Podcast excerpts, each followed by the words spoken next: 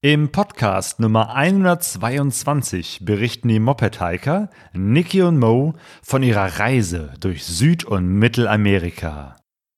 Ja, das, das Schlimme an der Geschichte war ja noch, dass wir, nachdem wir das Motorrad da mit sechs Mann wirklich so eine Schlammpiste die wirklich steil runtergehen, irgendwie, ich weiß wirklich nicht wie, runterbekommen hatten und dann noch durch Flüsse durch und äh, so Treppen runter und ich weiß nicht was alles hinter uns gebracht haben, hat uns dann ein anderer Peruaner gesagt, ja, was macht ihr denn jetzt hier? Ihr seid ja jetzt gefangen, weil hinter dem nächsten Dorf ist die Straße auch wieder weggebrochen. Und da dachte ich wirklich, das kann jetzt nicht wahr sein. Pegasus Reisen. Expeditionen mit den Ohren.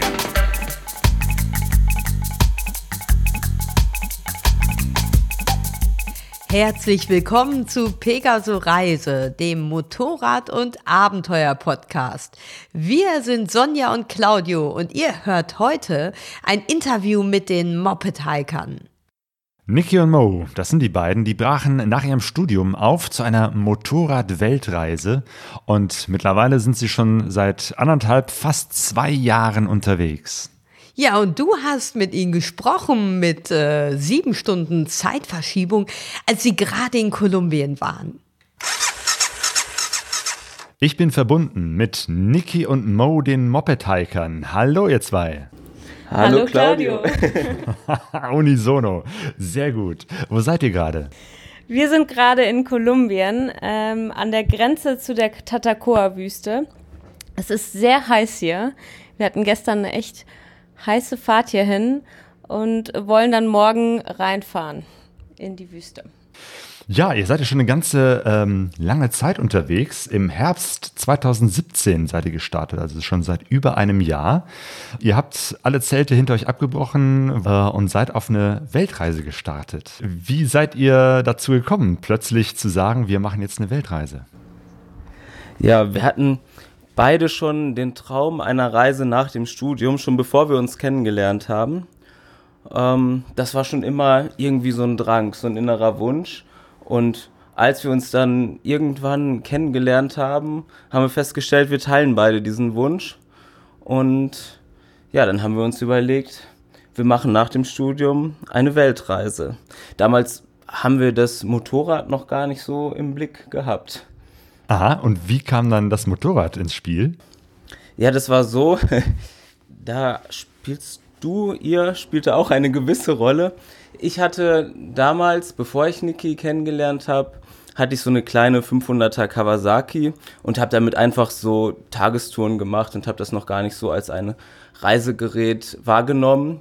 Und ich habe dann angefangen, Podcasts zu hören und irgendwann bin ich auf euch gestoßen und auf den Pegaso-Reise-Podcast und auf die ganzen inspirierenden Geschichten von euren Interviewpartnern.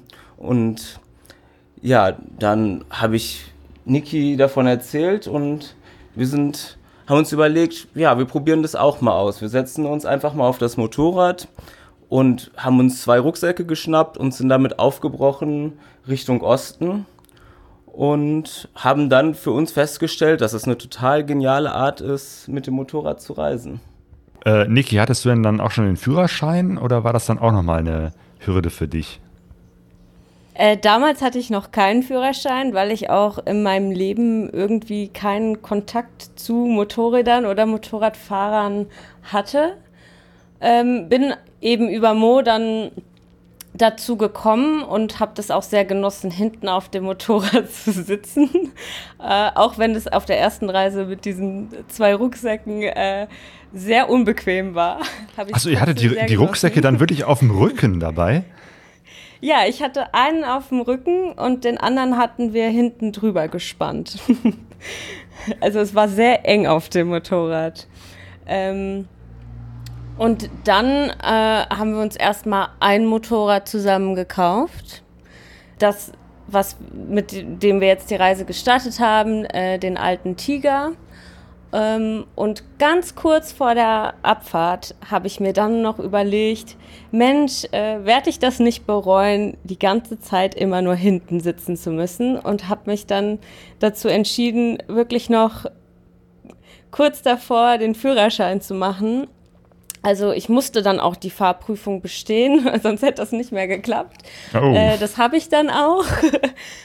ähm, ja, und seitdem äh, fahren wir beide den alten Tiger und haben uns da immer so ein bisschen abgewechselt. Aber es war halt, da wir das Motorrad erst nur für Mo gekauft hatten als Fahrer, für mich nie das Perfekte. Es war halt immer so ein bisschen zu hoch. Wir haben dann zwar mit so einem Küchenmesser noch die Sitzbank abgesäbelt und ich habe mir noch irgendwie so eine äh, Erhöhung in die Schuhe gemacht und so, damit es irgendwie geht. Aber es war schon echt eine Herausforderung. Aber du machst es trotzdem. Also ihr wechselt euch gegenseitig ab und mal fährst du vorne und Mo sitzt hinten drauf und mal ist es umgekehrt. Richtig. ja, es ist, es ist nicht so einfach, aber es, es hat auch bisher immer ganz gut geklappt. Also ich bin dann auch tatsächlich das erste Mal nach der Fahrprüfung das Motorrad mit dem kompletten Gepäck und Mo hinten drauf in Uruguay gefahren. Boah, das ist natürlich die, die, die härteste Art überhaupt, irgendwie äh, in einem fremden Land, ähm, ja, mit so viel Gepäck, mit, mit äh, auch noch einem Sozius hinten drauf äh, zu fahren. Äh, wenn du das kannst, dann glaube ich, äh, steht dir nichts mehr im Weg, oder? ich hoffe es. Ich hoffe es. Also ich, ich habe das Motorrad immer auf Asphalt gefahren, das muss man auch dazu sagen, weil ich es doch wegen des Gewichts äh, auf losen, sandigen, rutschigen Untergrund wahrscheinlich nicht gut hätte halten können, weil mir da einfach ein paar Zentimeter fehlen. Aber auf dem Asphalt war das, war das immer ganz gut, oder? Hat gut funktioniert. Ich habe mich immer sicher gefühlt hinten. Genau, das heißt, für dich war das, äh, Mo, auch kein Problem, hinten drauf zu sitzen und von einer äh, Fahranfängerin ähm, durch äh, Südamerika kutschiert zu werden. Ja, ganz im Gegenteil. Ich fand es sogar auch angenehm, manchmal dann nicht fahren zu müssen und mich auch mal hinten drauf zu setzen und zu entspannen. So, es gab dann auch mal Momente, da hatte ich super Kopfschmerzen und so und dann war es, war es echt geil, dass Niki auch fahren kann. Das ist natürlich super. Also Sonja und ich, wir sind ja auch lange Zeit immer zu zweit auf einem Motorrad gefahren. Also ich kenne äh, die Situation, äh, vorne zu sitzen und mit so einem riesig bepackten Motorrad mit Zelt, Schlafsäcken, allen Zip und Zap und Sonja hinten drauf. Wir sind ja auch durch Südamerika äh, gefahren damals, ähm, oh, aber wir konnten uns halt nicht abwechseln, weil damals hatte Sonja keinen Führerschein und äh, das wäre eigentlich eine coole Sache gewesen. Aber gut, ihr macht das so ähm, und seid echt jetzt schon seit äh, über einem Jahr so unterwegs. Ähm, und ihr habt begonnen in Uruguay. Das heißt, ihr habt erstmal das Motorrad verschifft. Äh, und wie seid ihr nach Uruguay gekommen? Ja, wir sind selbst auch auf dem Schiff mitgefahren. Ähm, Genau, das war im, im tiefsten Winter in Deutschland, als wir, als wir dann aufgebrochen sind zum Frachtschiff, sind dann irgendwie durch einen Schneesturm noch mit so ähm, Heizpads in den Schuhen und Handschuhen äh, bis nach Antwerpen gefahren und äh, dort dann auf den Frachter drauf. Äh, da auf dem Schiff selbst wurde es dann aber schnell wärmer. Und äh, wir waren insgesamt 42 Tage zusammen mit dem Motorrad auf dem Schiff, bis wir dann in Uruguay äh, von Land gefahren sind, an Land gefahren sind. So. Warum habt ihr so diese Anreise gewählt? Ich meine, ihr hättet ja auch sagen können, Weltreise, dann beginnen wir einfach zu Hause und fahren erstmal, weiß ich nicht, runter nach Afrika oder in den Osten oder so. Aber ihr habt euch erstmal für diesen Teil entschieden. Ähm, ja, wir wollten als erstes nach Südamerika, weil wir beide diesen Kontinent noch überhaupt nicht kannten und wir uns aber sehr dafür interessiert haben. Und ich hatte auch während meines Studiums schon einen Spanischkurs gemacht und dachte, es ist bestimmt eine gute Idee, das zu machen, solange die Kenntnisse noch frisch sind. Und ähm, für das Schiff hatten wir uns entschieden, weil wir es total genial finden, langsam zu reisen. Und es war auch echt eine super schöne Erfahrung. Und nach diesem Lebensabschnitt, Studium Und nachdem unsere Zeit in Marburg zu Ende war, war das auch echt gut, nochmal diese kleine Reise in der Reise zu haben, um uns auf das Bevorstehende vorbereiten zu können. Und wir haben es total genossen. Also es war echt super, keine Ablenkung auf diesem Schiff zu haben, äh, wie man das jetzt auf einem anderen Kreuzfahrtschiff hätte. Ähm, ja. Ja, weil es ein Frachtschiff war, gab es da halt wirklich gar nichts. Es gab kein Internet oder irgendwie Unterhaltungsformate. Es gab einen Tischkicker und eine Tischtennisplatte und irgendwie so ein paar Sportgeräte und ein riesengroßes Deck, wo man auf Liegestühlen liegen konnte und lesen konnte. Und ansonsten gab es eigentlich gar nichts. Und ja. das war echt schön, so direkt nach dem Studium zum Runterkommen. Es war sehr, sehr hektisch noch am Ende. Ja, klar. So, so ein Aufbruch ist immer super hektisch und, und ganz aufregend. Und dann erstmal runterzukommen, das äh, stelle ich mir gar nicht so schlecht vor. Aber könnt ihr euch noch erinnern, als ihr dann angekommen seid in Uruguay, äh, das Motorrad genommen habt und dann sozusagen vom Schiff runter in den Hafen reingefahren seid? Ähm, und wusstet, jetzt beginnt wirklich die Motorradreise durch Südamerika. Wie war das? Erstmal gar nicht so romantisch, weil es war erst so irgendwie total chaotisch. also äh, der Import des Motorrads äh, war super easy mit dem Frachtschiff, das hatten die uns abgenommen äh, und wir konnten dann total schnell starten und losfahren und wir waren erstmal so, okay, äh, erstmal raus aus Montevideo, wo fahren wir jetzt hin, wo werden wir heute Nacht schlafen und finden wir überhaupt irgendwo einen Zeltplatz? ähm, und der Verkehr ist ja auch äh, total anders. Also es war sehr viel Neues und wir mussten uns erstmal dran gewöhnen wie das alles so läuft ähm, und auch mit den Sachen ein- und auspacken. Das, da muss man irgendwie erstmal seinen Rhythmus finden. Aber es war natürlich auch ein ganz, ganz großartiges Gefühl zu wissen, dass jetzt endlich die Reise beginnt, auf die wir so lange gewartet haben. Und wir haben ja auch vorher so ein bisschen Spanisch gelernt, Niki mehr als ich. Und als wir dann in Uruguay angekommen sind und ich das erste Mal irgendwie an der Tankstelle damit jemandem sprechen musste, war das erstmal ein riesengroßer Schock, weil ich kein Wort verstanden habe, was er von mir wollte. Äh, und die in Uruguay ein völlig anderes Spanisch sprechen als das, was man äh, vorher so gelernt hat. Ähm, Habt ihr das spanische Spanisch, also das europäische Spanisch gelernt? Ah, okay, stimmt. Das klingt wirklich anders als das südamerikanische Spanisch. Ja, vor allem innerhalb von Südamerika ist es in jedem Land nochmal völlig anders und in Uruguay, Argentinien und Chile, unsere ersten drei Ländern, ist es mit Abstand am schlimmsten, weil sie da am schnellsten sprechen und am meisten nuscheln und Wörter runterschlucken. ja. Da muss man immer einen Gesprächspartner finden, der sich auch auf einen einlässt. Aber es hat irgendwie geklappt. Ihr seid losgefahren und seid dann nach, habt nach Argentinien übergesetzt und ähm, hattet auch erstmal ein paar technische Schwierigkeiten mit dem Motorrad.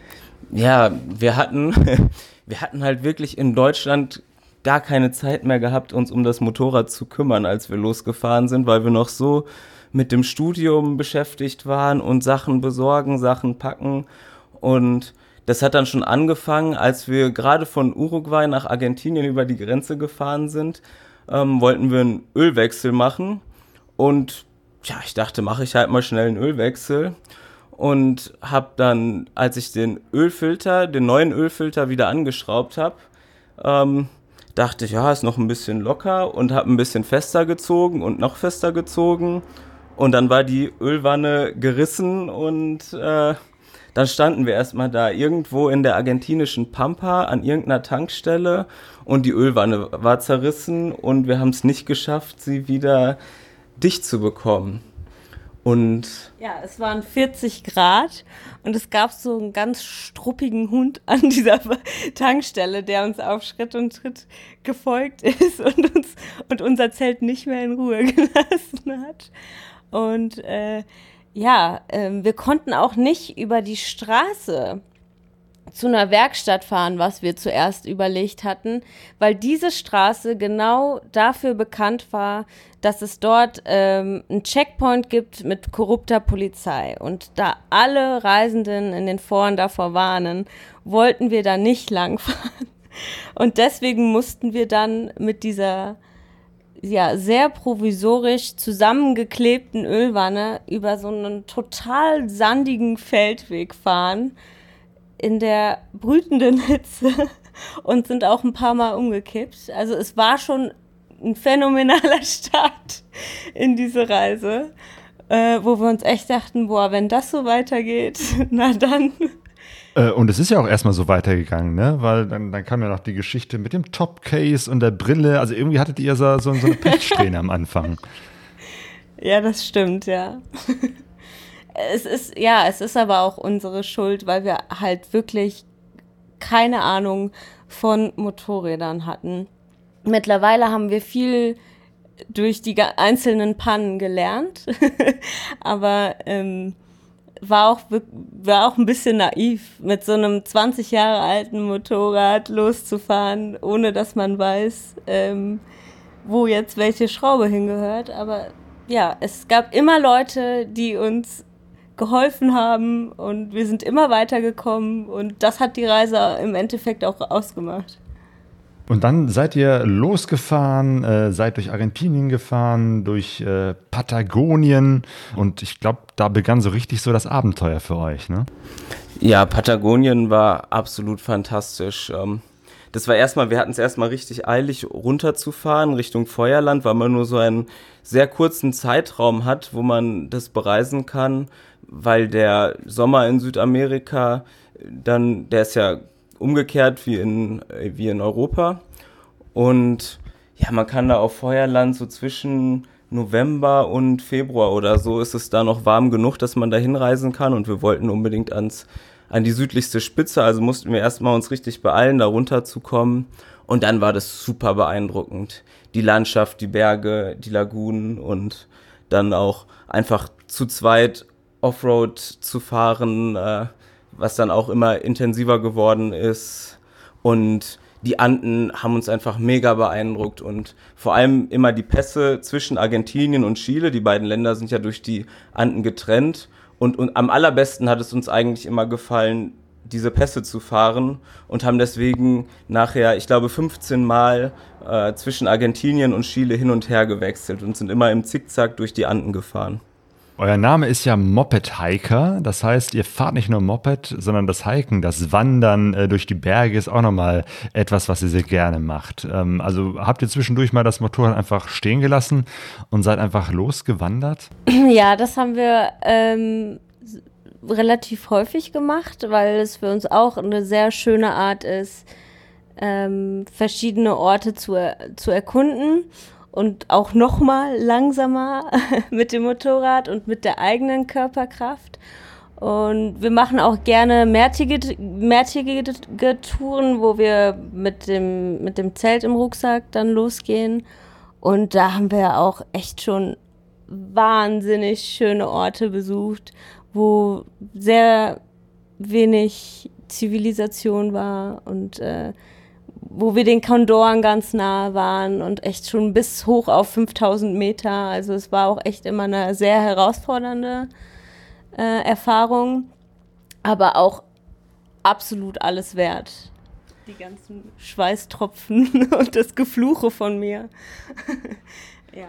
Ich finde, dass sich Wandern und Motorradfahren auch ganz, ganz toll ergänzen kann. Weil wenn man die ganze Zeit auf dem Box sitzt, dann tut einem irgendwann der Popo weh und irgendwann ist es anstrengend und man muss sich ein bisschen erholen und das Wandern ist dann wieder eine völlig andere Belastung und dann kann man das Motorrad zur Seite stellen und kann laufen und sich beim, beim Laufen vom Motorradfahren erholen.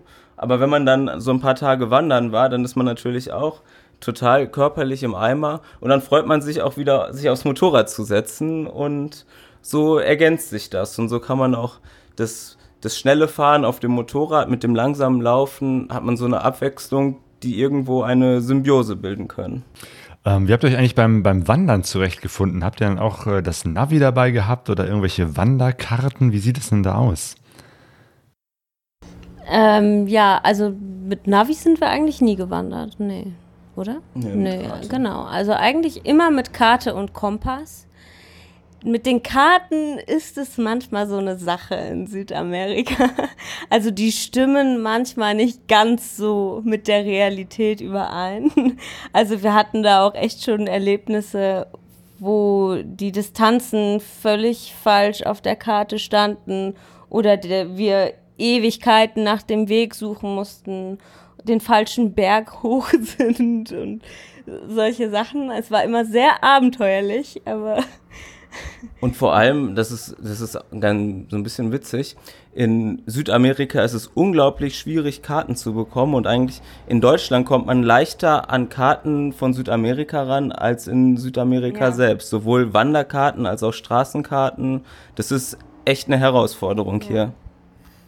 Genau, daran kann ich mich auch erinnern, dass, dass man hier eben halt äh, im, im Globetrotter oder in den üblichen Läden eben halt richtig gute Karten kriegt. Und ich dachte, ach ja, so spezielle Karten kriege ich bestimmt nochmal vor Ort. Und dann äh, war da nichts. Also habt ihr trotzdem noch irgendwie Läden ausfindig gemacht, wo es dann auch Karten gibt? Ja, nach, nach langem Suchen schon, ja. Okay.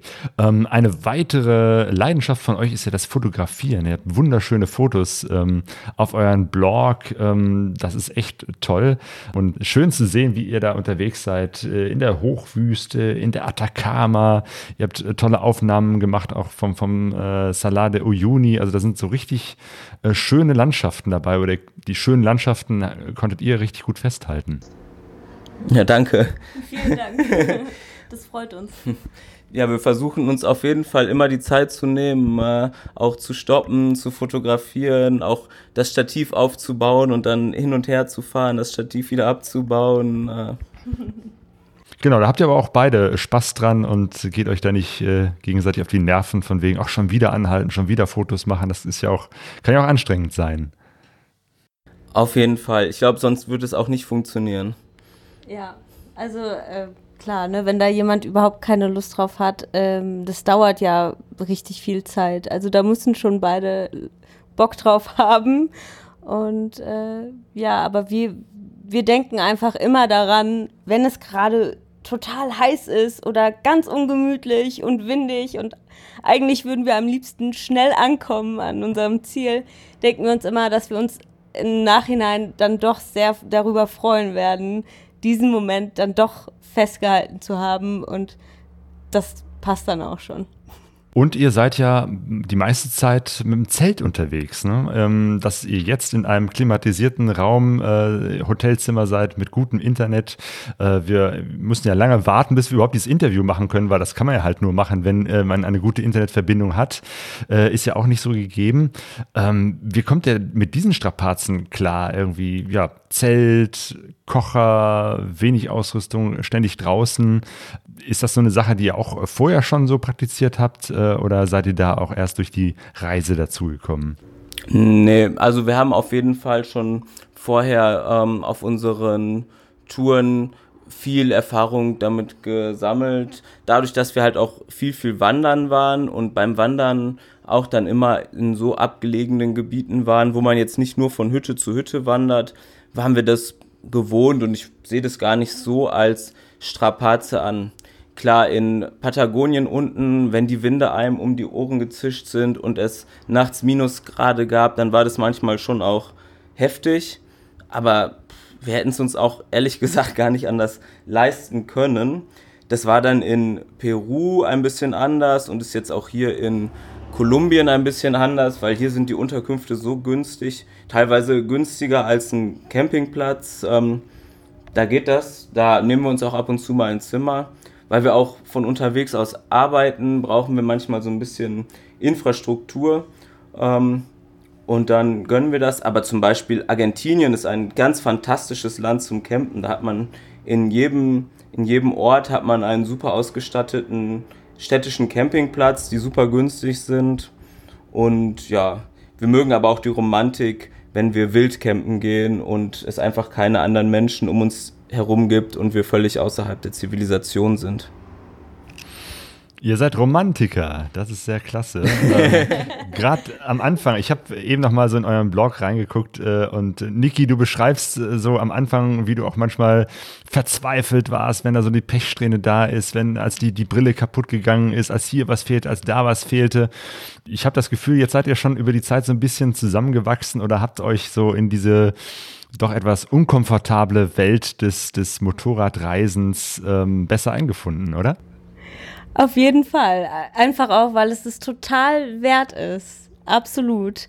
Ähm, und es ist halt auch einfacher, wenn man einen Reisepartner hat, äh, mit dem das alles so unglaublich viel Spaß macht. Äh, auch wenn wir uns natürlich gerade am Anfang manchmal gegenseitig irgendwie ähm, ein bisschen äh, angekeift haben oder so bei wirklich auch manchmal lächerlichen Sachen.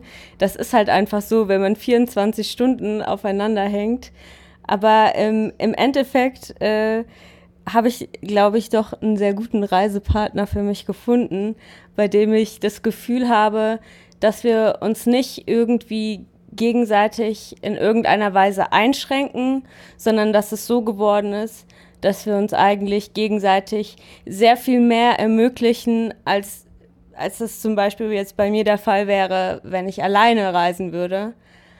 Einfach weil Mo durch seine Talente und Fähigkeiten äh, die Reise sehr bereichert und weil er mir auch so viel Sicherheit gibt und ich weiß, wenn er dabei ist, wird im Endeffekt alles gut, äh, dass ich mich auch selbst mehr traue und ähm, meine Fähigkeiten voll ausschöpfen kann und äh, daher glaube ich, äh, dass es alles so gut ist, wie es ist.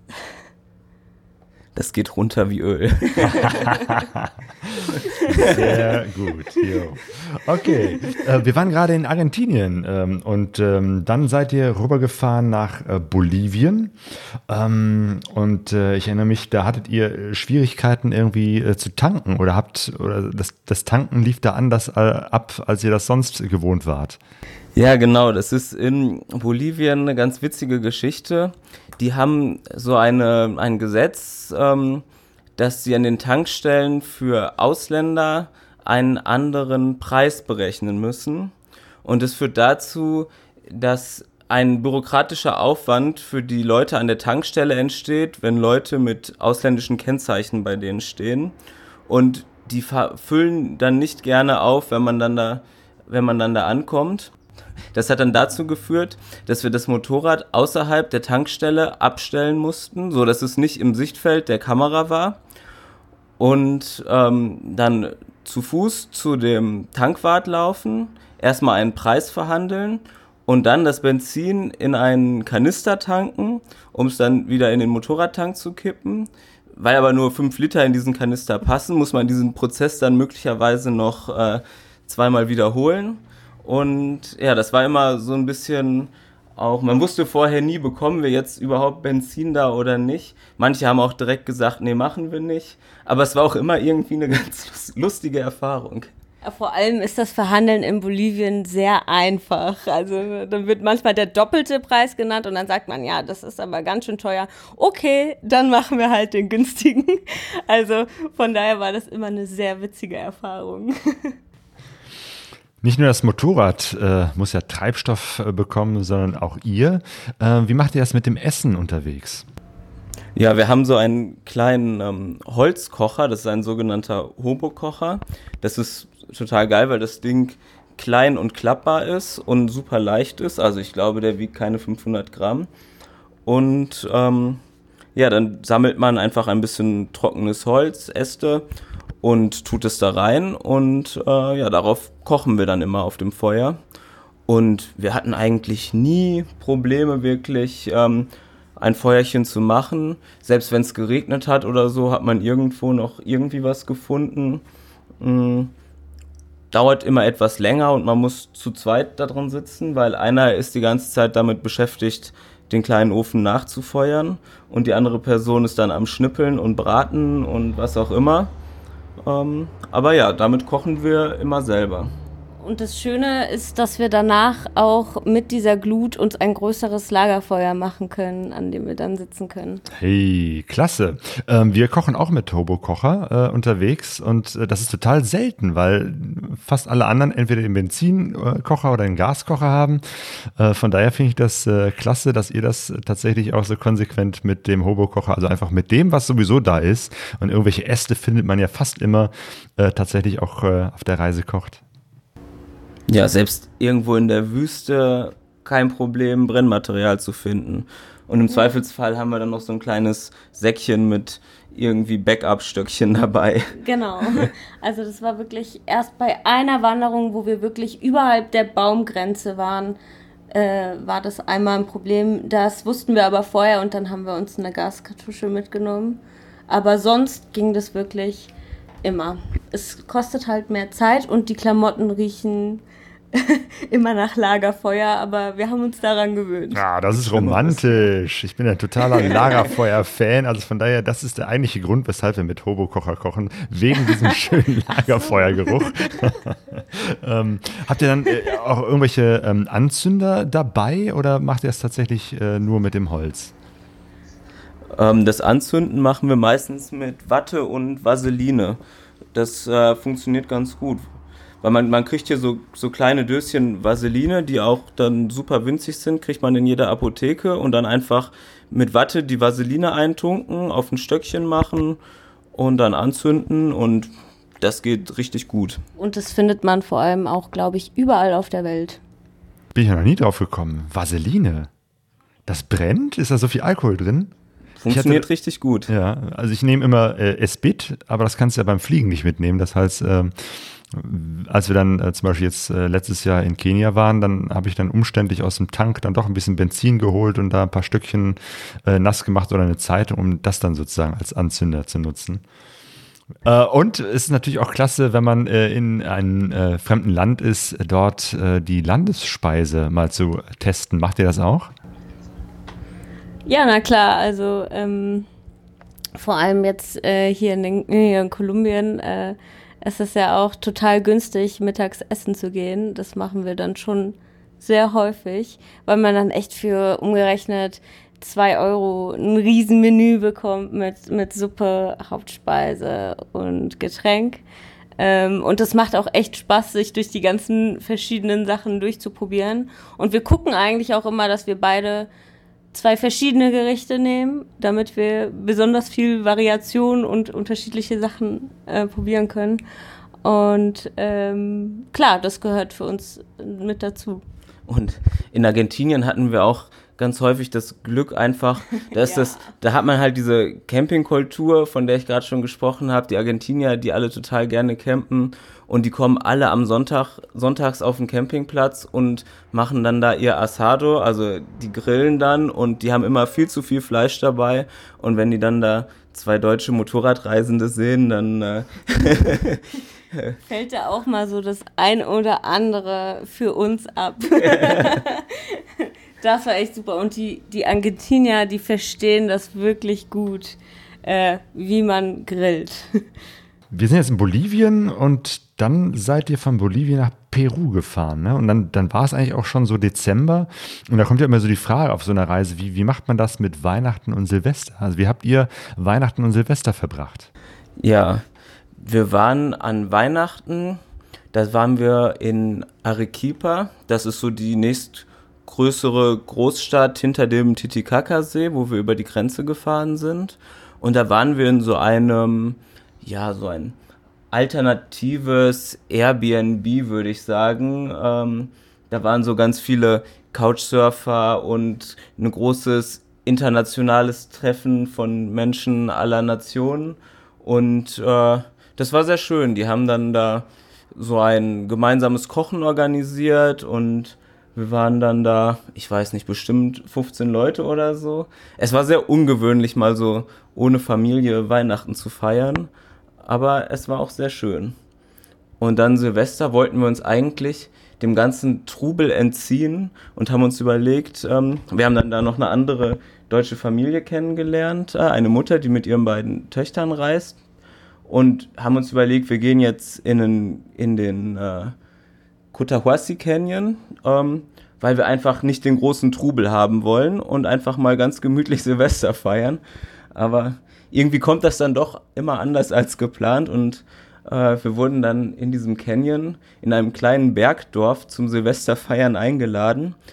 Ähm, und ja, dann war das plötzlich so, dass wir da mit diesem ganzen Dorf, das waren vielleicht 200 Leute, die da gelebt haben, zusammen gefeiert haben. Die haben uns komplett auf Getränke und Essen eingeladen und es gab da einen Alkoholbeauftragten und das ganze Dorf, diese ganzen 200 Leute haben aus einem Plastikbecher ihren Wein getrunken und das ist dann immer reihum gegangen und er kam dann und hat jedem eingeschenkt und dann konnte man trinken und dann ging es weiter und wir haben mit allen Leuten getanzt und es war ein ganz besonderes Silvester, unvergesslich.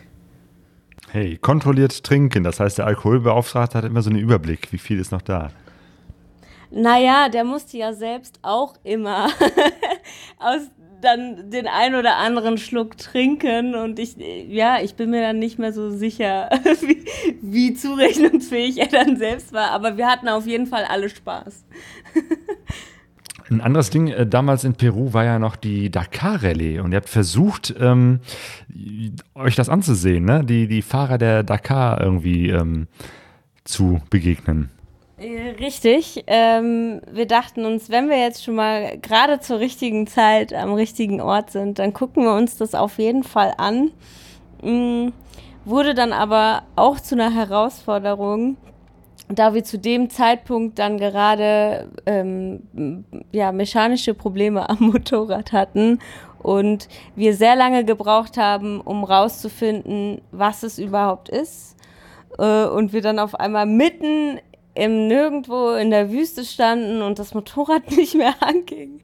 Ähm, das war echt, also, oh Mann, das war wieder so einer dieser Momente auf der Reise, wo man echt alles in Frage stellt und sich einfach nur fragt, was machen wir hier eigentlich?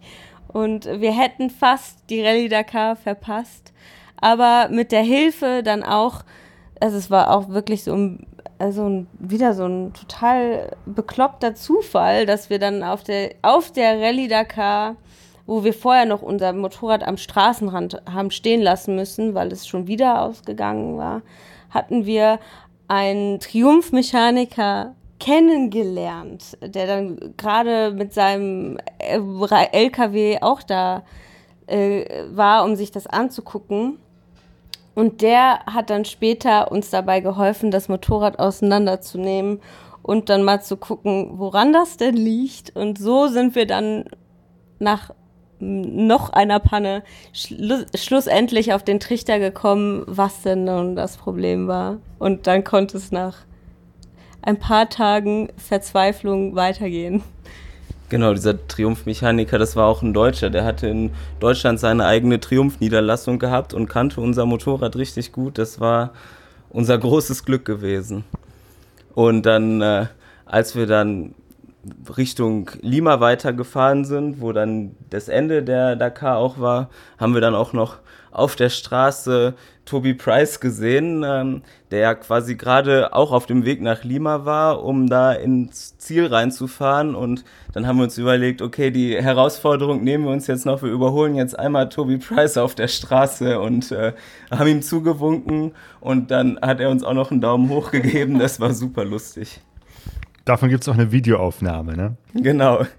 Ja, aber stimmt, mit einer Triumph Tiger unterwegs zu sein, ist natürlich auch nochmal eine Herausforderung, weil die Marke halt, äh, glaube ich, in Südamerika nicht so bekannt ist und äh, das Motorrad ist, ist ein Dreizylinder, ne? Irgendwie schon etwas besonders ist, wo es wahrscheinlich auch schwierig ist, da Ersatzteile für zu bekommen. Ja, mit den neueren Modellen geht das, aber unser Moped hat ja auch nun mal seine 20 Jahre auf dem Buckel und ich glaube, da gibt es keine zweite von in Südamerika. Vielleicht noch irgendwo in Brasilien. Ähm, von, den, von den neueren Tigern sieht man schon öfters mal welche auf der Straße und es gibt auch in fast jedem Land irgendwo eine Triumph-Niederlassung. Ähm, aber wir hatten Glück. Es gibt dann ja doch diese Mechaniker in jedem Land, die sich auf große Motorräder spezialisiert haben. Und ob die da jetzt Zweizylinder oder Dreizylinder haben, ist denen egal. Und ob die an der BMW schrauben oder an der Yamaha oder eben an der Triumph, ähm, das ist nicht das Ding. Schwierig ist wirklich die Ersatzteilbeschaffung. Da waren wir immer so ein bisschen darauf angewiesen, dass andere Leute, die gerade von Deutschland nach Südamerika reisen, uns was mitbringen konnten. Das hat aber auch erstaunlich gut funktioniert. Ja, und die Mechaniker hier in Südamerika, die sind ja auch ähm, immer sehr findig und sehr geübt im Improvisieren. Und von da aus, von daher konnten die uns auch immer äh, gut was basteln, wenn es gerade nichts Passendes gab. Habt ihr das mittlerweile auch so ein bisschen äh, für euch entdeckt, so das Improvisieren, das Basteln und mit äh, ungewöhnlichen Situationen anders umzugehen? Ich würde eher sagen, das Pfuschen, so ein bisschen. ähm, wenn mal hier was klappt, da was mit Panzertape oder Kabelbindern oder einem Stück Draht zu richten, das kriegen wir ganz gut hin. Ähm, so richtig ans Schrauben äh, werde ich mich, glaube ich, nie, äh, werde ich, ich werde nie der große Schrauber und ich glaube Niki auch nicht. ähm, aber improvisieren auf jeden Fall. Man lernt zu improvisieren und da wir sowieso nicht groß planen, müssen wir dann auch meistens nicht so viel umplanen. genau, also ähm, wir wissen meistens noch am Tag vorher nicht, wo wir am nächsten Tag sein werden und da unser Rei unsere Reise auch kein Enddatum hat, ist es eigentlich immer sehr entspannt. Und wenn wir dann halt mal länger auf was warten müssen oder so, dann ist es für uns auch kein Problem, ähm, weil wir da überhaupt keinen Druck haben. Und deswegen sind jetzt auch aus sechs Monaten, die wir zuvor für Südamerika eingeplant haben, auch nun fast äh, zwei Jahre geworden. Also, ähm, und wir haben trotzdem noch äh, so wenig erst von Südamerika gesehen und haben das starke Gefühl, dass wir auch nochmal zurückkommen müssen. Ähm, aber ja, es ist total schön, wenn man, wenn man echt die Zeit hat. Äh, ähm, ja, wobei es war ja nicht nur alles Sonnenschein im wahrsten Sinne des Wortes. Also man denkt ja bei Südamerika immer nur an, an tolles Wetter. Aber ihr seid äh, zum Beispiel eben halt in Peru auch in die Regenzeit reingekommen. Ist es da auch nicht mal zwischendurch ganz ungemütlich geworden? super ungemütlich, ja. Ich hatte auch ein ganz anderes Bild von Südamerika, bevor wir diese Reise angetreten haben. Ähm, und man, man hat so das, das Bild von Amazonas und Hitze, aber dass es auch richtig kalt werden kann und richtig nass werden kann, das hatte ich vorher gar nicht so auf dem Schirm gehabt. Und als wir dann da im Regen in Peru waren, das war teilweise schon echt heftig, wenn wir dann wenn dann Straßen weggebrochen sind und einmal wurden wir dann da über so einen kleinen Wanderweg geschickt, da haben sie uns gesagt, da ist, da ist die Straße weggebrochen und dann haben sie uns gesagt, ja, ihr könnt da diese kleine Alternativroute fahren. Ähm, vielleicht geht es mit irgendwelchen kleinen chinesischen äh, Motorrädern, die die hier haben, mit unserem schwer bepackten Tiger, der schon ohne Gepäck 240 Kilo wiegt, war das eine ganz schön krasse Herausforderung und dann mussten wir den da durch den Schlamm schieben. Und ja, die Regenzeit in Peru war echt heftig. Ja, das, das Schlimme an der Geschichte war ja noch, dass wir, nachdem wir das Motorrad da mit sechs Mann wirklich so eine Schlammpiste die wirklich steil runtergehen, irgendwie, ich weiß wirklich nicht wie, runterbekommen hatten und dann noch durch Flüsse durch und äh, so Treppen runter und ich weiß nicht was alles hinter uns gebracht haben, hat uns dann ein anderer Peruaner gesagt, ja, was macht ihr denn jetzt hier? Ihr seid ja jetzt gefangen, weil hinter dem nächsten Dorf ist die Straße auch wieder weggebrochen. Und da dachte ich wirklich, das kann jetzt nicht wahr sein. Und wir sind dann am nächsten Tag dahin gefahren und da war es wirklich nochmal genauso schlimm und wir hätten da einen Abhang hochfahren müssen, so steil. Also das ging da nicht und da dachten wir echt, wir kommen da gar nicht, gar nicht mehr raus. Und dann hat uns aber wieder ein anderer gesagt, man kommt ja da mit den Leuten sehr schnell ins Gespräch, äh, dass es da noch einen, einen, Weg gibt, der auf den Karten nicht eingetragen ist.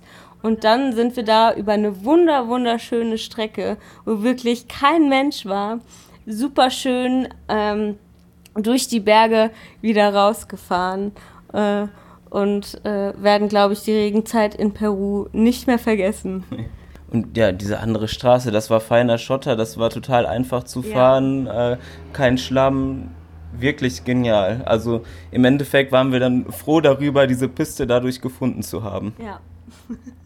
Das ist ja äh, immer das Beste, so die Tipps, die die Menschen äh, vor Ort geben, weil die sich natürlich auch viel, viel besser auskennen. Ja, gab es auch mal eine Zeit, ich meine, ihr habt jetzt äh, ja fast zwei Jahre eben halt in Südamerika verbracht, wo ihr auch mal ein bisschen länger eine Zeit irgendwo geblieben seid, um mit den Menschen ein bisschen näher in Kontakt zu kommen oder die Leute äh, tiefer kennenzulernen oder das Leben, das sie da führen? Ähm, öfters mal haben wir irgendwo eine längere Zeit verbracht. Ähm, in, in Chile waren wir mal eine ganz lange Zeit ähm, Couchsurfen gewesen ähm, und waren da so in der Studentenszene so ein bisschen drin. Das war sehr schön da, diesen Einblick zu bekommen, ähm, wie lebt so ein Student in Santiago de Chile. Und Und es war vor allem sehr alkoholreich. da gab es echt wilde Partys. Genau, und dann waren wir auch mal ähm, eine Zeit lang arbeiten auf einer Farm in Ecuador und haben dann da die Kühe übers Feld gejagt und ähm, den Leuten von der Farm einen Online-Shop gebaut, wo sie äh, ihre Produkte verkaufen können, wo die Leute Online-Bestellungen aufnehmen können, der mittlerweile auch sehr gut benutzt wird und denen eine große Erleichterung ist. Da waren wir dann auch einen Monat auf dieser Farm. Ähm, Ja, oder auch in Peru äh, wurden wir in, in Yungay, das ist so ein Ort direkt an der Cordillera Blanca, äh, hatten wir eines Abends in einem Kiosk äh, Marco kennengelernt, der da lebt und der hat uns dann spontan eingeladen, äh, das nächste Mal, äh, wenn wir wiederkommen, äh, weil wir mussten dann weg, äh, längere Zeit bei ihm zu Hause zu bleiben und mit ihm aufs Dorffest zu kommen. Und sowas sind natürlich immer einmalige Gelegenheiten, äh, wo wir nicht Nein sagen. Und das war echt äh, eine super Erfahrung und äh, schön, so einen Einblick zu bekommen. Ja, der nicht so touristisch ist. Und wie war dieses Dorffest? Auch wieder sehr äh, alkoholreich. Also das kommt jetzt hier für den Eindruck auf. Ah ja, Moped-Hiken und, und Saufen. Nee, also äh, wirklich äh, sehr schön. Wir waren da schon irgendwie so um 11 Uhr morgens und dann gab es erstmal äh, eine große Prozession und danach wurde in riesigen Töpfen auf dem Feuer Mittagessen für alle gekocht. Und es gab da natürlich Meerschwein. Äh, und äh, alle haben da auf der Wiese gesessen und zusammen äh, gegessen. Und danach äh, ging dann die Party los. Und es gab eine riesige Konzertbühne, wo, wo dann äh, die, die Andenmusik gespielt worden ist und alle, wirklich alle haben dazu getanzt, egal wie jung oder alt oder mit Baby auf dem Arm oder ich weiß nicht. Also wirklich, äh, wir konnten uns leider auch nicht davor drücken und äh, mussten dann äh, mit einigen Kindern und Omas tanzen und viele Fotos machen und viel Bier trinken. und das war echt, echt, echt super schön. Es gab aber auch mal eine Zeit, äh, wo ihr reisemüde geworden seid. Ich erinnere mich äh, äh, an einen Artikel, wo ich glaube, du, Niki, geschrieben hast, dass du manchmal auch äh, sagst, Mensch, irgendwie reicht es jetzt auch mal oder dieses ständige Unterwegssein äh, zerrt doch mehr an den Kräften als gedacht. Richtig, äh, diesen, dieses Gefühl habe ich dann schon manchmal, ähm, ehrlich gesagt, in schwierigen Momenten, wo es dann ungemütlich wird, weil es eben, ja, wir haben in Deutschland alles aufgegeben und wir haben einfach kein Zuhause und oft auch keine richtige Privatsphäre. Und es ist dann schon schwierig, dass man nicht mal sagen kann, so, ich lege mich jetzt mal in mein eigenes Bett und habe meine eigenen Couch und ich mache mal einfach gar nichts. Und ähm, da wir ja auch äh, ja, mit einem sehr niedrigen Budget reisen, müssen wir da echt in Sachen Komfort Abstriche machen. Und es ist auch schon manchmal dann nicht so einfach, ähm, dass man dann schon manchmal denkt, ah, wie wäre das jetzt, äh, wenn man einfach seine eigenen vier Wände hätte. Aber ähm, wir sind uns sicher, dass wir, dass wir trotzdem noch lange nicht aufhören wollen zu reisen, ähm, weil das für uns jetzt die richtige Zeit ist. Hat sich denn die Art des Reisens bei euch verändert in diesem, im Laufe dieser doch sehr langen Zeit mittlerweile?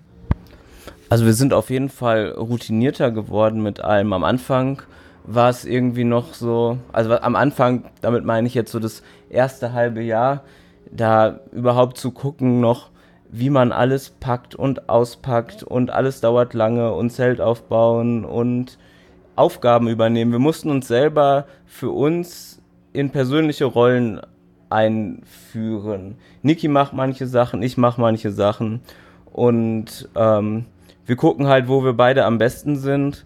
Und es ist nicht immer ganz einfach.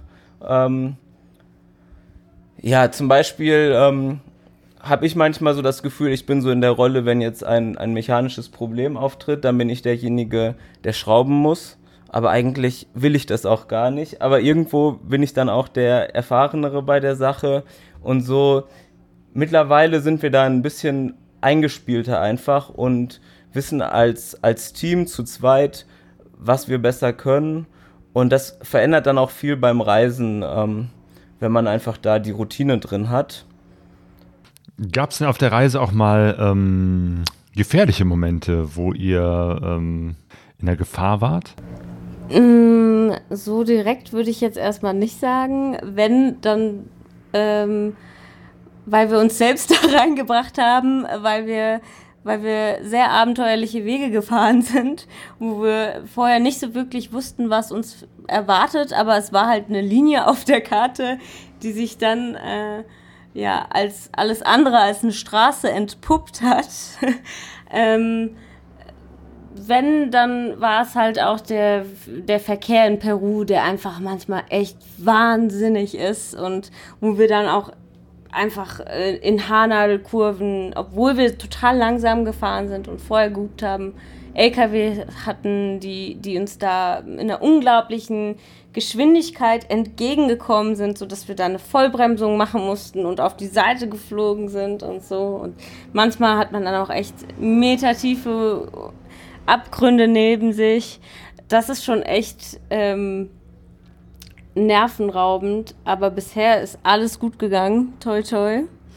Ähm, und sonst, also wir haben uns noch nie entgegen dem südamerikanischen Klischee hier unsicher gefühlt oder bedroht. Also äh, insofern gab es da noch keine Situation. Auch nicht in Kolumbien. Das ist ja auch immer äh, das Land, wo das Klischee von der Kriminalität und den Drogen äh, immer so durch die Köpfe schwirrt. Ähm, fühlt euch soweit sicher? Äh, ja, das tun wir auf jeden Fall. Man merkt allerdings schon, dass es in Kolumbien im Vergleich jetzt zu den anderen Ländern, die wir bereist haben, eine andere Nummer ist. Ähm, insofern, dass man schon ein bisschen mehr gucken muss, wo fahre ich jetzt lang und gehe ich jetzt wirklich noch abends vor die Tür? Ähm, wir haben sehr viele Warnungen auch von Einheimischen äh, bekommen und deshalb gucken wir da schon, dass wir nichts Dummes machen einfach und uns ein bisschen vernünftig verhalten. Aber da hatten wir jetzt auch noch bisher ähm, keine Situation, in der wir uns bedroht gefühlt haben. Man sieht halt hier auch in Kolumbien ganz häufig Soldaten mit Maschinengewehren auf der Straße. Das ist für einen als Europäer so ein bisschen befremdlich, einfach jemanden zu sehen, der so eine krasse Waffe irgendwie in der Hand hat. Aber die sind auch immer super freundlich und winken uns zu und freuen sich über das Motorrad. Und ja, so war eigentlich bisher auch immer alles, alles gut.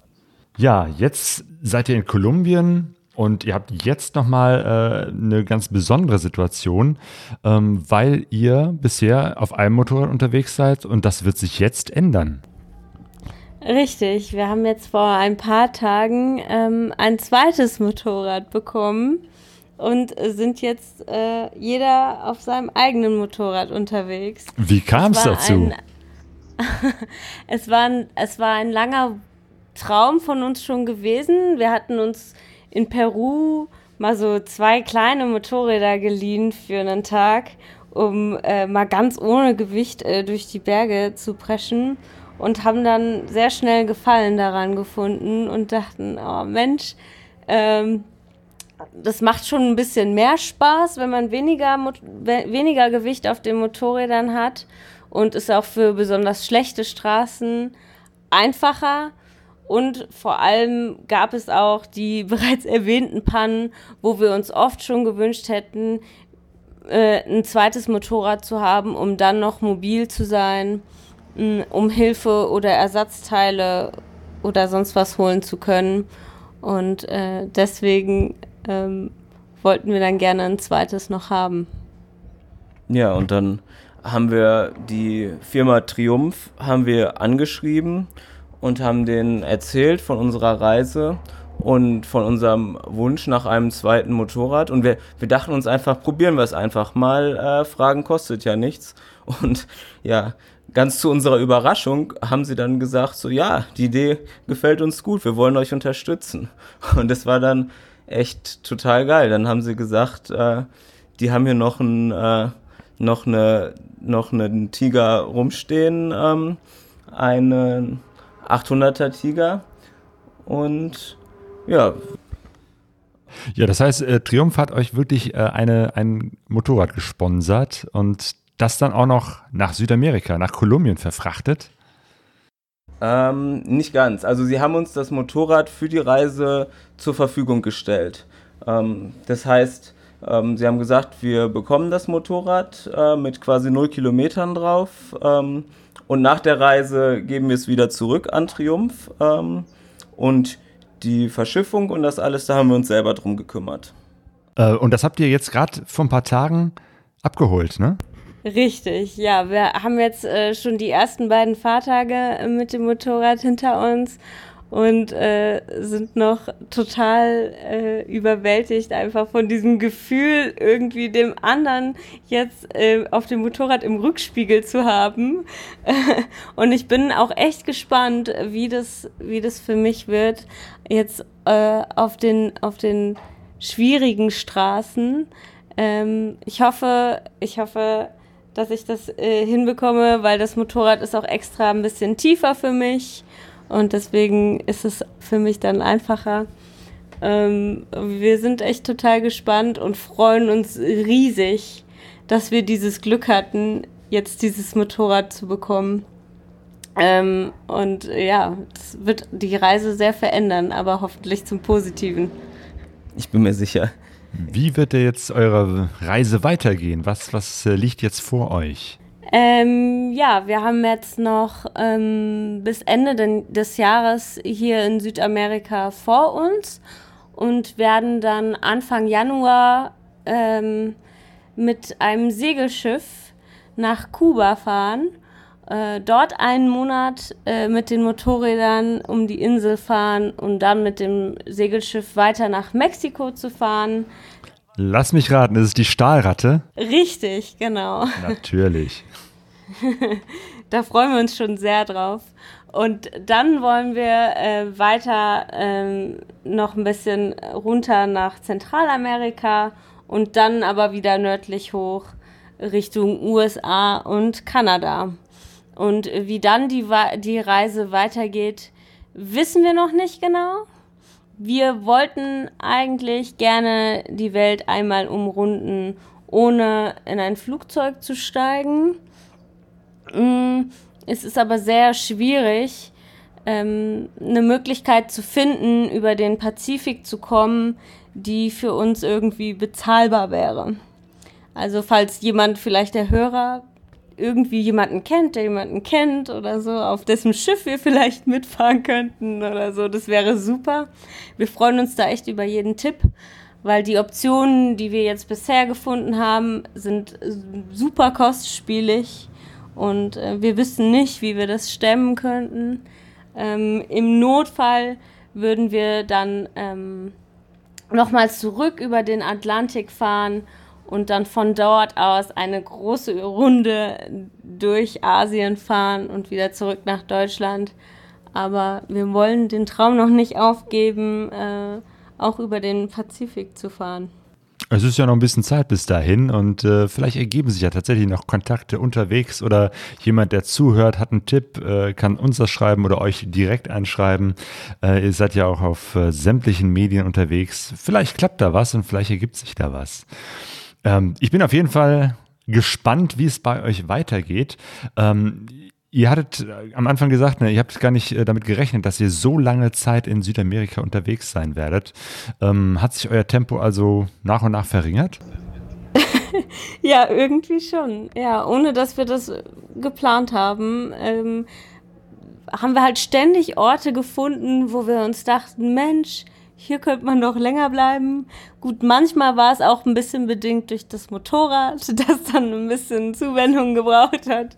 Ähm, aber ähm, ja, es hat sich einfach so ergeben und ähm, wir wissen noch nicht, wie lange wir insgesamt brauchen werden, ob wir genauso langsam weitermachen. Äh, in anderen Ländern wird es vielleicht ein bisschen schwieriger, weil man äh, nur ein begrenztes Visum hat. Das ist hier in Südamerika äh, ja ziemlich einfach, die Zeit zu verlängern. Mm, mal gucken. Seid ihr eigentlich dem äh, Martin Leonard mal begegnet? Der ist ja auch ein, ein Reisender, der äh, ja auch eine Weltreise machen wollte, in Südamerika gestartet ist und dann auch Ewigkeiten äh, in Südamerika äh, geblieben ist. Jetzt ist er, glaube ich, in den USA unterwegs. Er kommt jetzt demnächst zu uns äh, nach Deutschland äh, zu unserer Veranstaltung Lagerfeuer Duisburg. Allein in Brasilien war er 18 Monate unterwegs. Also es ist im Prinzip genau die Geschichte wie bei euch. Er wollte das alles viel, viel schneller durchfahren und hat sich dann einfach treiben lassen und, und ist dann einfach äh, stecken geblieben, beziehungsweise einfach viel, viel langsamer unterwegs gewesen und hat sich mehr Zeit genommen. Ja, leider haben wir den Martin verpasst. Der war dann, er war dann zwischendurch wieder in Deutschland, als wir in Südamerika waren und dann ist er nach Mexiko geflogen und dann ist er hoch in die USA. Das war leider hat sich das nicht, haben sich die Wege noch nicht gekreuzt. Ja, er war uns immer so ein Stückchen voraus. Ja, vielleicht ergibt sich das ja noch. Wenn ihr jetzt zurückblickt auf diese lange Zeit, fast zwei Jahre unterwegs, könnt ihr sagen, was, was so das Highlight der Reise bisher war? Uh, schwierig. ähm, es gab sehr viele kleine Highlights, also ähm, sowohl landschaftlich als auch bei menschlichen Begegnungen. Mm, ich würde sagen, landschaftlich hat mir persönlich dieses Dreiländereck äh, Nordargentinien, Bolivien und Chile gefallen. Mm, das war einfach außerordentlich schön. Die Hochwüste dort, das Altiplano, die Farben und Formen der Berge, die Wüstenlandschaft. Es war phänomenal. Also ich habe was Vergleichbares noch nie in meinem Leben gesehen und es war einfach eine extrem spannende und aber auch herausfordernde Erfahrung, da mit dem Motorrad durchzufahren.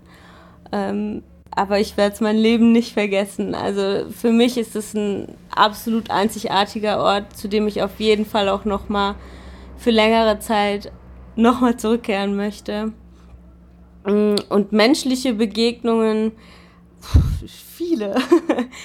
Also da war, also da war zum Beispiel äh, der Cäsar, ein, ein, ein Peruaner, der auf 110 Kubik unterwegs ist, durch ganz Südamerika, ähm, mit 65 Jahren wohlgemerkt und vor einigen Jahren auch einen Busunfall hatte in Peru und dann lange Zeit nicht mehr Motorrad fahren konnte, immer noch Probleme hat mit seinen Beinen, aber das trotzdem macht, weil es sein Traum ist und äh, er nicht viel Geld hat und er von Moto Posada zu Moto Posada fährt. Also das sind so kleine ähm, Aufnahmestellen sozusagen, wo man als Motorradfahrer hier in Südamerika dann kostenlos übernachten kann.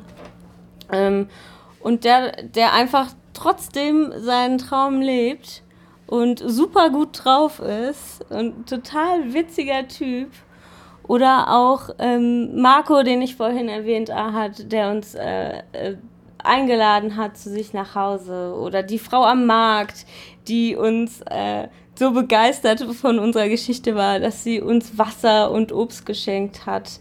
Oder ähm, wenn wir mal mit einer Panne am, am Straßenrand standen und dann kommt jemand vorbei und hat es schon länger beobachtet und bringt uns Trauben. Oder ein nettes Lächeln, die ganzen Kinder, die uns zuwinken. Äh, es ist alles irgendwie wahnsinnig toll und ich kann da gar nicht eine Sache rausstellen. Ja, ich hoffe, dass ihr noch viele weitere tolle Begegnungen auf eurer Reise habt. Äh, ich wünsche euch viel Spaß jetzt mit zwei Motorrädern. Das wird sicherlich nochmal eine andere Dynamik in die Reise reinbringen. Und ich hoffe, dass wir uns dann äh, zwischendurch mal wieder sprechen und ihr ein paar weitere Geschichten zu erzählen habt. Sehr, sehr gerne. Das wäre toll. Ja, wir bedanken uns auch für das nette Interview. Danke euch, Niki und Mo, euch beiden eine gute Reise. Danke. Danke. Auf der Seite mopedhiker.de findet ihr die Reiseberichte von den beiden.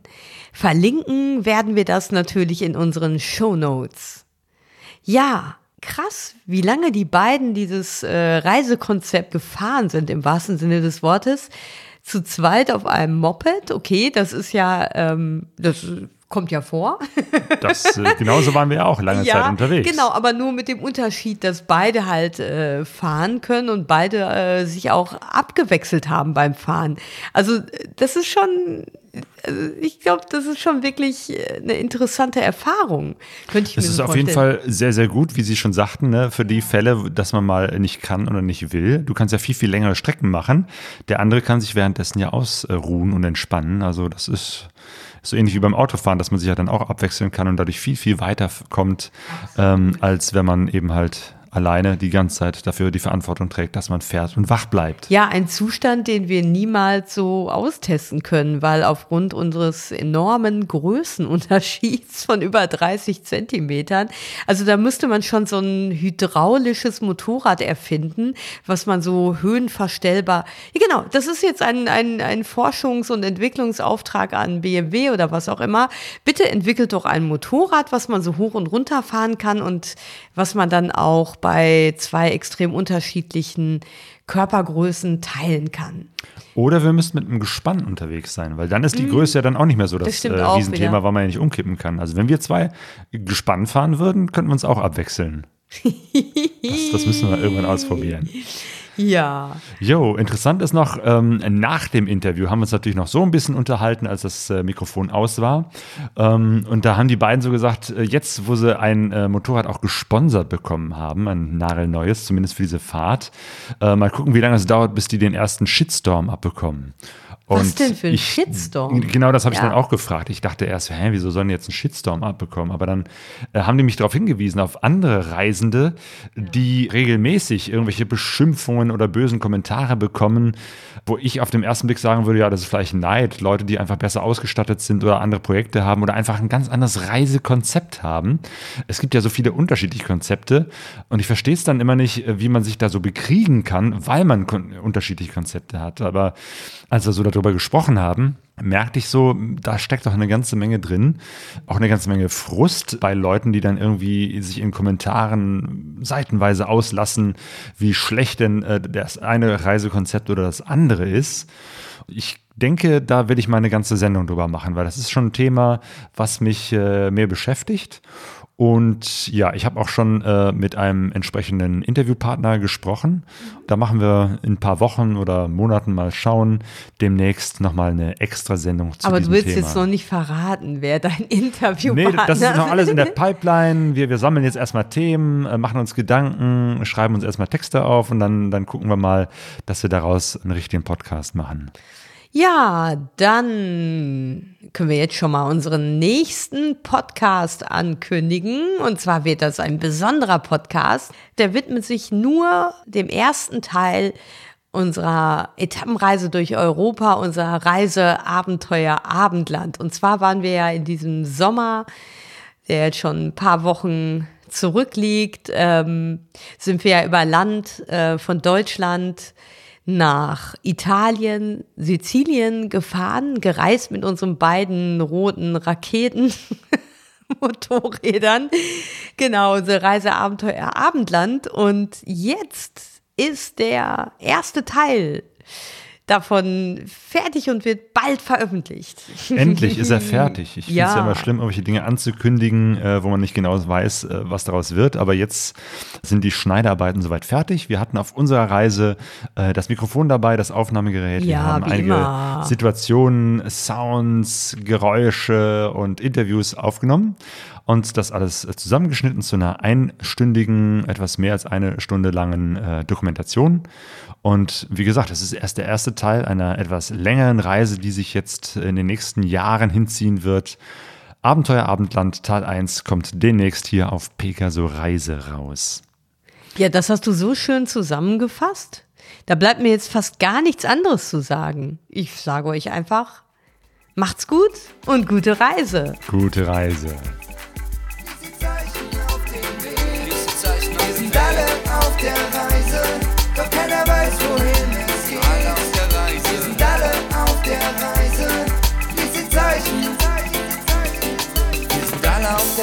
Reise, alle auf der Suche, die Sehnsucht ist unser Motor. Wir kennen uns nicht, sitzen doch Pegasoreise.de